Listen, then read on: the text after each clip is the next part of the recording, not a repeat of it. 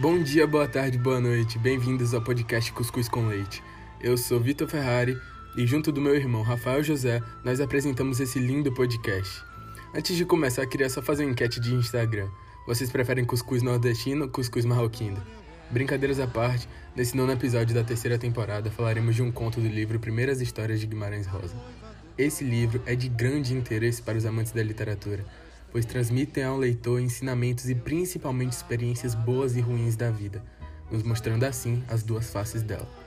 Primeiras Histórias é um livro sobre as dificuldades da vida passada pelas personagens, majoritariamente no interior, e o conto Sismos não poderia ser diferente. Ao ler os Sismos, automaticamente percebemos que o conto é a continuação do primeiro, As Margens da Felicidade, e que diferente desse, que o menino vai para casa dos tios feliz e encontra sofrimento no percurso, nos Sismos já começa com o coração apertado, devido à doença de sua mãe, o que adianta sua viagem de volta para casa.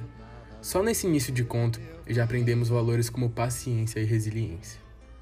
A forma como Guimarães Rosa escreve nos faz perceber que, mesmo se passando no interior de Minas e tendo características desse lugar, as situações sofridas pelas personagens são de caráter atemporal e universal, isto é, em qualquer tempo e lugar haverá questionamentos e dificuldades tanto que vários de nós passamos a experiência de perder alguém querido.